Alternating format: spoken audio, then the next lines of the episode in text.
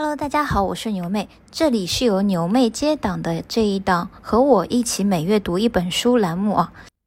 这一档栏目本来说好的第一门课程应该是啊慕容老师给我们推荐的投资心理学的一本书啊，但是呢我跳票到了现在，但是我们今天还是不讲这本书，因为我想要从一门得到的课程叫做如何学会学习开始。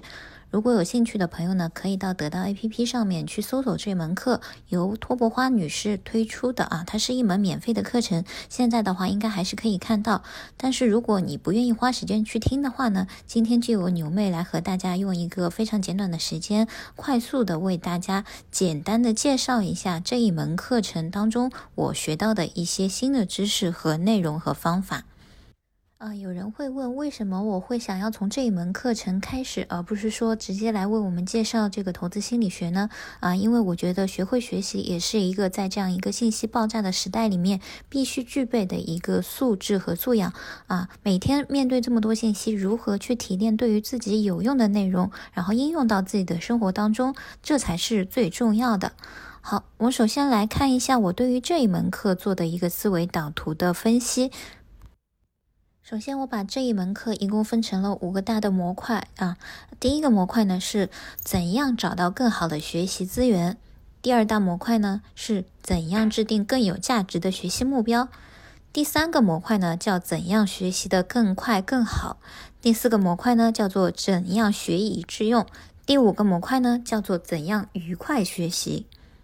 啊，我们分成一个一个模块了之后呢，我们按照模块来把它逐个的拆解啊。我们首先看到第一个模块，我们首先看到第一个模块叫做怎么找到更好的学习资源。啊，我们说，在这样一个信息爆炸的互联网时代呢，每天各种各样的信息堆砌在脑中啊，我们说各种各样的碎片没有办法整合成为一个整体的话，那么信息都是无效化的信息。那么我们在面对这么多信息的时候，我们一定要首先找到对于自己有用的信息啊。那么我们如何去找到它们呢？第一个关键点就是要学会去搜索啊！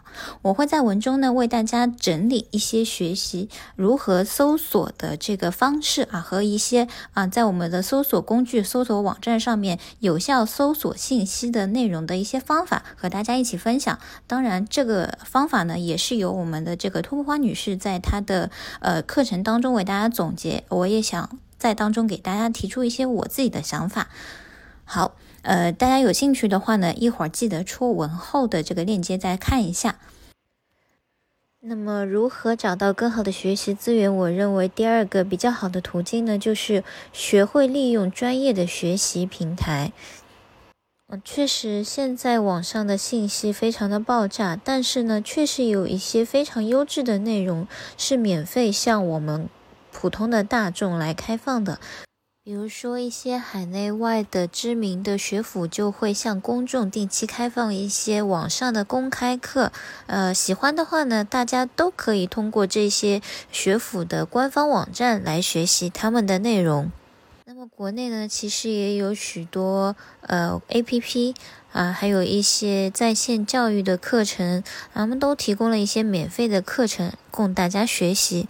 呃，再比如说呢，我们这一本书啊，这一门课程提供的平台得到平台呢，也是为大家提供了许多免费而优质的课程。那么在这里呢，我不得不向大家再推荐一下，如果你是对于证券啊这一方面有兴兴趣去做学习的话呢，那么我们投资功课真的是一个非常好的平台。目前入驻我们平台的老师并不多，大家也都非常的了解啊。有我们的张工老师是主攻我们的技术分析方面，那我们的小主大家都非常熟悉我们的小主了。我们基本面小公主、押题小公主，对不对啊？对我们基本面方面非常的了解啊，非常的深厚的功底在里面。那我们的慕容老师呢，就是对期货的了解非常的深入。我们期限联动这一块呢，以后也会有更多的课程向大家一起来推出。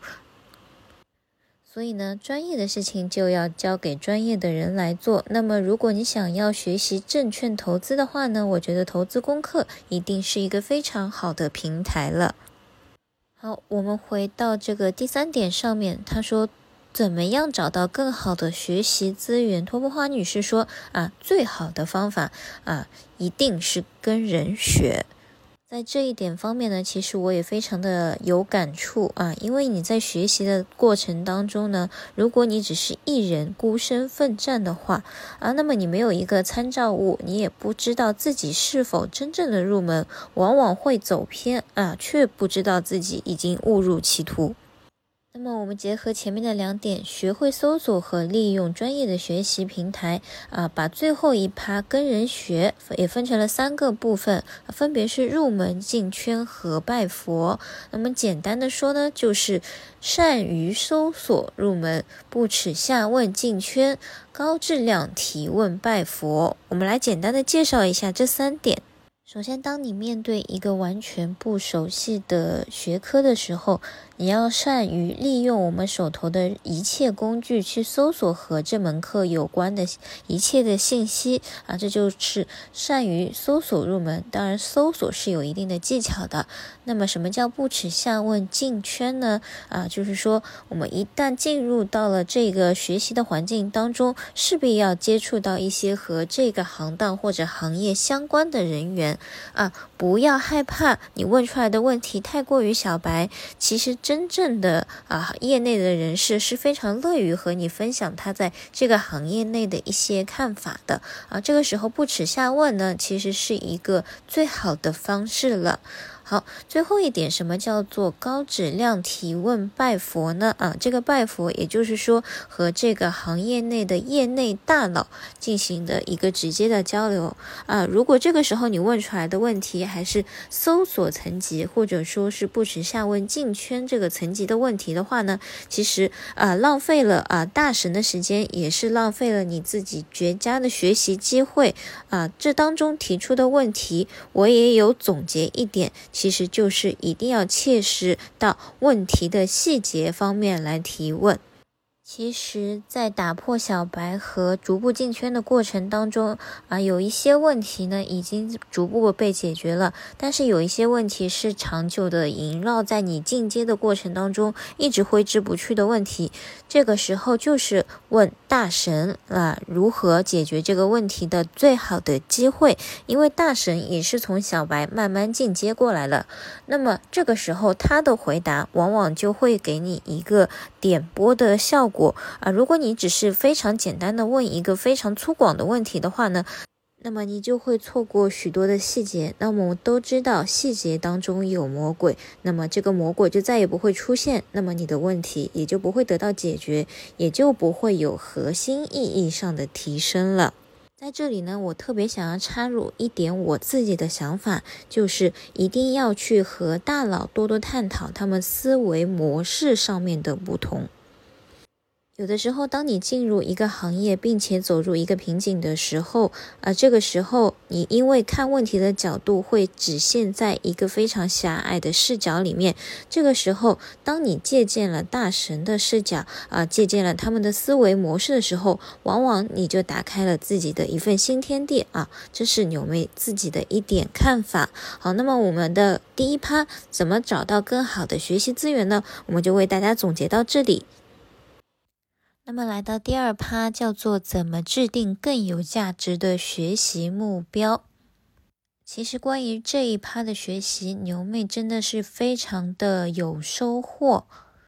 其实呢，这一阶段牛妹和小主和慕容老师呢，都在为大家策划全新的线上课程。我和慕容老师之前呢，关于这个课程设计，其实有过一次对话啊，当中其实就借鉴到了这个怎样制定更有价值的学习目标这一趴的内容。那么在这里呢，牛妹就会结合之前和慕容老师讨论的一些内容，和之前受到的一些启发，来为大家一起探讨一下第二个话题：怎么样制定更有价值的学习目标。首先，你有没有想过，你为什么要学习一门新的课程呢？是为了要提升自己吗？是为了要掌握一门新的技能吗？或者说，只是为了学习而学习呢？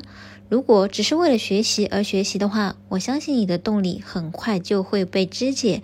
但是，如果你有了确实的目标，想知道自己到底为什么而学的话，那么我们第一步就非常的好迈开了。来举一个例子来说明吧。假设你是一个想要从零开始学习证券投资的小白，这个时候你就可以想象自己正在一个交易所当中，啊，无论你想象中的交易所是什么样子的，可能是某个券商交易所，也有可能是你的终极目标华尔街。这个时候，你可以大胆的想象，我在这一笔交易当中获得了多丰厚的利润。我在这一笔的交易当中学会了怎样的一个交易手法，但这个想象是不是天马行空、任意想象呢？我认为并不是这样。比如，你是一个初入市的小白，说我一个月内要达成一个亿的小目标，这显然不现实。那么，我们就要给我们自己制定一个可以实现的、有距离的小目标。还是以一个初入市的小白来举例，比如我的初始资金是十万元整，那么我可以定下的目标就是在一年内使我的本金收益率翻倍。这也许看起来有一些困难，但并不是完全没有可能达成。这就是我们的第二点的目标，定一个有距离但是可以达成的小目标。有了目标，那么我们就要想办法去实现。如果我们只是有了一个空想的目标，却不去做的话，那么目标它只会是目标而已。那么我们就需要一些抓手来帮我们实现我们的目标。什么样的目标才是可实现的呢？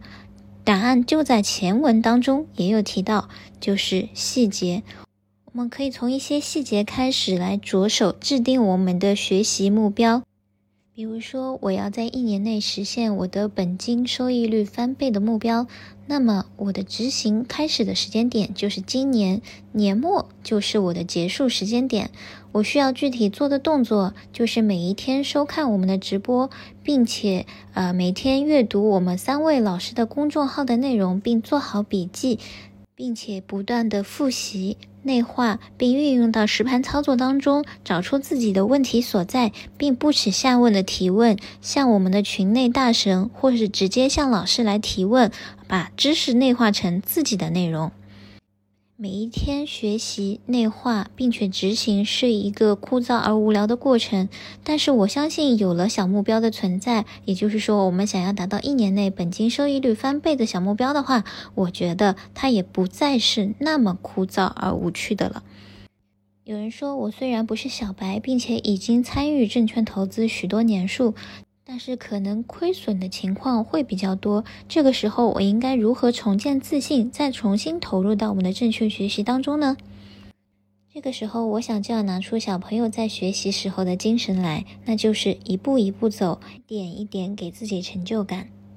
比如你学习完了 K 线理论之后，可以自行判断第二天的走势可能会如何。走势验证了你自己的想法，那么我想这个成就感也就开始逐步的建立了。我想投资是一条孤独的道路，也许在这条道路上没有人会为你喝彩，但是这个时候就需要自己为自己鼓气，一步一步走，你就会发现好像终点越来越近了呢。好，讲到这里的话呢，我们的第二趴其实也已经为大家讲解结束了啊。我们来总结一下，一共有四点：有场景、有距离、有抓手、有阶梯，慢慢的进步，才能够制定出更有价值的学习目标。有人说，现代人的生活、学习都非常的紧张。工作结束了之后，剩下来的这一点时间也用来学习，是不是太痛苦了？啊，那么我们就需要让我们的学习变得又快又好，又有质量，能够有时间属于我们自己来享受生活。那么我们今天的第三点也就应运而生：怎样学得更快更好？其实也是有一些可以量化的方法在里面。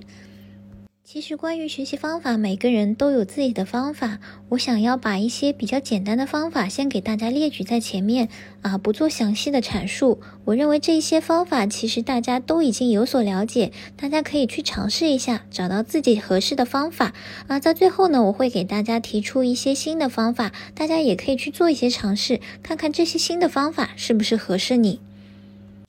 首先，第一点呢是刷书大法。什么叫刷书大法？我相信在这个时代当中啊，大家看公众号的时间已经非常的多。那么，我希望大家能把这些时间呢，全部都整合起来，不用来看碎片的信息，而是去看一些整部的书，对于整个知识体系有一个系统性的了解。可是，整本书非常的厚，信息内容也非常的多。那怎么样才能够快速的掌握整本书的内容？其实也有他自己的技巧在里面。刷书不是要你每一个字都非常详细的阅读下来，首先你要对这一本书有一个大致的了解，那么序言和目录就是你的抓手。读完序言，读完目录，你大概就会知道作者想要这本书传达出一个怎样的想法。如果你认为从序言和目录当中都没有得到你想要东西的话，我认为这一本书你就可以暂时把它搁置了。第二，就是从你的目录当中找到你想要的信息，点对点的、针对性的获取你想要的知识。获取了知识之后，怎样才能把它运用到自己的生活当中？那么第一点就需要把它记忆下来。这个时候，我就要推荐你啊，我们突破花女士在课程当中所提到的记忆宫殿大法。要做到这一点的话呢，首先需要把你需要记忆的内容的逻辑梳理清楚。然后把它和你所熟悉的这个空间的逻辑所结合起来，那么你下次再见到这个空间的时候，也就理解了你所要记忆的内容的逻辑。那么你就对于你所要记忆的内容有了一个具象化的转化的记忆，而不是我们所说的死记硬背了。那么还有一个方法想要推荐给大家，那么就是多重的思维刺激法。现在市面上成熟的课程都不是只有音频，同时还配有文字。那么我们就可以在听文稿的同时啊看文字稿啊，这样的话就是视觉和听力的双重刺激，也会对你的记忆产生非常大的好处。以上呢是三个大家比较熟悉的方法，那么我接下来想要为大家介绍两个啊不太常见，但是我亲身试验下来之后呢非常有用的一个呃更快更好学习的方法啊。第一点呢就是为自己设置一个前置测试。什么叫做前置测试呢？大家所熟悉的测试方法，往往都是在完成学习之后，有一道测试题或者一张测试卷子来测试大家对于这个内容的掌握程度。那么，首先，呃，我在这里想要提出的方法呢，就是把这个测试提前，在你没有学习这堂课之前，你对于这个内容、对于这个学科的了解究竟有多少呢？我对于这个学科的欠缺到底有多少呢？对于这个内容，我到底想要学到一些什么呢？不妨做一个前置型的测试，这样就会对自己的学习目标有了一个更明确的体验。如果我对于一门课毫无所知，我该如何去设置这个前置测试呢？非常简单，我们这里有几个问题，不妨大家记一下，或者说回看我们的思维导图。呃，以后在学习任何一门课之前，都可以先问自己几个问题。第一个问题是这一门课到底是什么？第二，我对于这门课已经知道了些什么？第三，我对于这门课已有的观点是什么？最后一点。现在有老师在我的面前，那么专业的老师可以帮我解决一些对于这门学科的什么问题呢？我想在这四个问题当中，最重要的就是最后一个问题啊，专业的老师能够帮我解决一些什么样的问题呢？往往对一门学科，我们是有兴趣了解，才会去参与到它更深入的学习当中。那么我们一定是会碰到一些瓶颈。专业老师可以帮我们解决的一些问题，往往是帮我们突破这个瓶颈的关键。最后，关于学习方法，我想给大家推荐一个笨办法。这个方法我一开始也不敢相信，但是确实在我自己试用了之后呢，感到它非常的有用。那就是像小朋友刚开始学习读书那样，用手指指着书来读书。这个方法看起来非常的笨，也非常的好笑。诶，我已经读书这么多年了，还要像小朋友一样用手指着书来读啊，不是很丢面子吗？有一句话对我非常有启发，叫做“聪明人才用笨办法”。因为在这个信息爆炸的时代，我们每天可以接受到的信息实在太多太多，那么我们的大脑自然就会选择一个快速的阅读方法来帮我们获取更多的信息。一目十行，也就是说，我们看了那么多的内容，究竟有哪一些进了我们的大脑？当你要学习一门真正有用的知识的时候，你需要自己的记忆力高度的专注。那么这个时候，用你的手指点着文稿啊，一个字一个字这样的看下来的话，你的大脑就会对于这个信息和文字有更深刻的记忆在里面。有人会说这样读书多慢呀，多浪费时间。但是其实经过训练了之后，指读法会变得非常的快。你的手指动得有多快，你的眼睛动得有多快，你的记忆就会记得有多快。相信我，尝试一下，你会发现这个笨办法真的非常有用。还是那句话，聪明人才会用笨办法，笨办法用对了也是聪明人。我想学习方法还有许多，我也不一一为大家阐述了。那么，我想每个人都有自己适应的学习方法，只要把这个学习方法始终贯穿在你的学习过程当中，那么我想以后时间长了，自然会有所收获。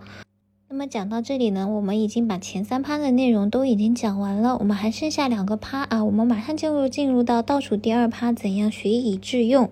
我们说我们学习了这么多的内容，如果不进入到实战应用的话，这一切都会进入到一个遗忘曲线当中，把它默默的忘记。那么如何去把它做一个实际应用呢？那么我在这里要重点提出一点，就是以输出倒逼输入。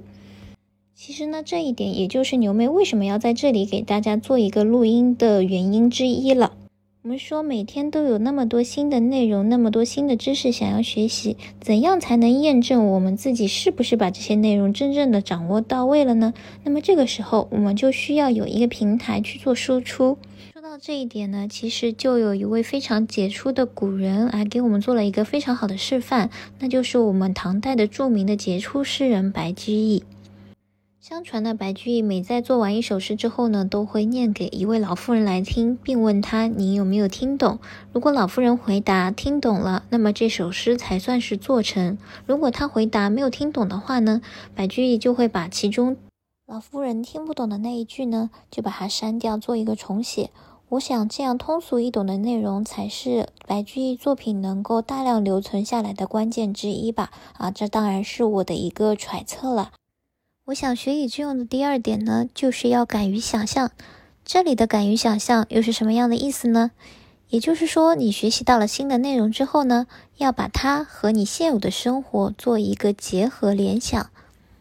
你已经学习到的新的知识将怎样冲击你过往所有的经历？它会对你已有的过往的经历有所改变吗？这个改变是不是一个好的方向呢？如何把你学到的新的知识？和你的过往所结合起来呢？这个时候有一个好的办法，就是列清单，把过往生活或者学习当中所遇到的一些问题，用笔或者用电脑先列出一个清单，列出你的问题，并把你的问题困扰点写出来，然后再把你所学到的新的知识当中的解决方法一一做一个对应。这个时候啊，你就会发现问题的解决方法往往就出现了。有了解决方法，那还等什么呢？那就赶紧撸起袖子，加油干吧！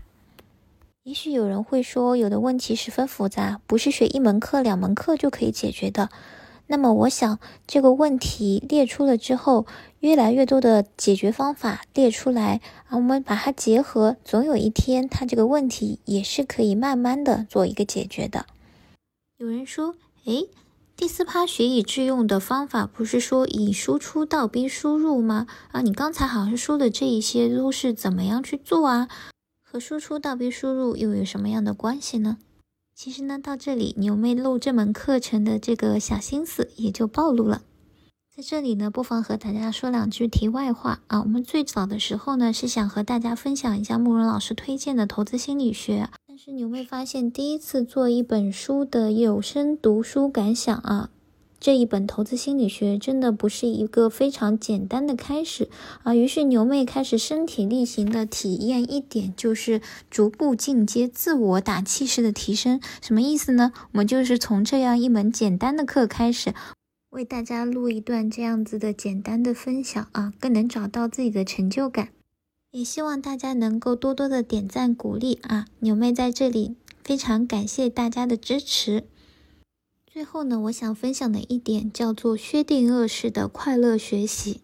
有人会说，学习它就是一个痛苦的过程，不痛苦的学习是注定没有收获的。我们在许多的终身学习者的身上看到了，学习对他们而言是一个长久的快乐的事情。他们每天为自己获得新的知识而感到高兴、雀跃不已。那么，我们如何去改变我们的固有认知啊？就是学习是痛苦的这个固有认知，把自己转换成一个快乐的学习者呢？我不否认学习是一个孤独的过程，它必须要一个人潜下心来才能完成。但我认为，分享学习过程，它可以是一个不孤独的过程。你可以把它写下来，也可以把它讲出来，就好像你现在听到的牛妹现在在录的这一段学习心得的分享一样。牛妹录制这一节课呢，马上就要到了尾声。虽然不知道发出来之后的反响会如何，但是我想啊，完成了这一门课的录制，首先就已经达成了我自己的一个成就感。我想在接下来的一年当中呢，我也会持续的用这样的一个方式和大家分享一下我的所学和所感。那么，这个全新的每月陪你读一本书的栏目第一期呢，也就马上就要结束了。这是一个脱稿的录音，其中肯定会有许多不完美的地方。那么，希望大家有建议的话呢，能给我多多留言。课程如果有一些问题的话呢，也希望大家留言和我一起互动。也希望大家能够多多鼓励和支持我，非常感谢大家。那么我们在下一集的连载课当中，我们再见了，拜拜。